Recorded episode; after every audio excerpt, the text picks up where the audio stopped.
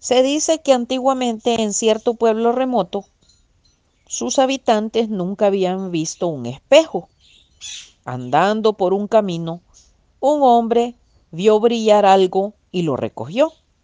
Era un espejo que se le habría caído a algún turista. El hombre vio en el cristal su rostro por primera vez en su vida. Siendo supersticioso, lo llevó a su casa y lo escondió. Todas las tardes iba a ver su objeto raro furtivamente.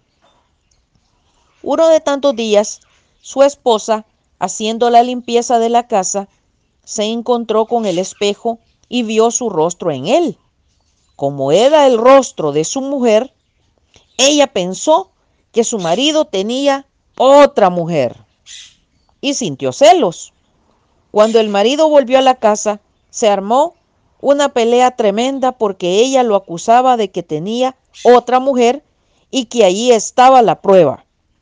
Él le decía, pero si lo que se ve aquí es el rostro de un hombre.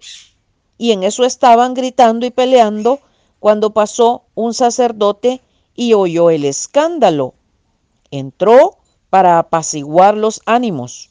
Al enterarse del problema, pidió el espejo y entonces con toda ternura les dijo, pero hijitos míos, qué hombre y qué mujer, si lo que aquí se ve es el rostro de un sacerdote. Y diciendo eso, se fue y la riña terminó. La palabra de Dios es así como un espejo. Cuando la leemos y la estudiamos, revela quién somos en realidad. Bendiciones.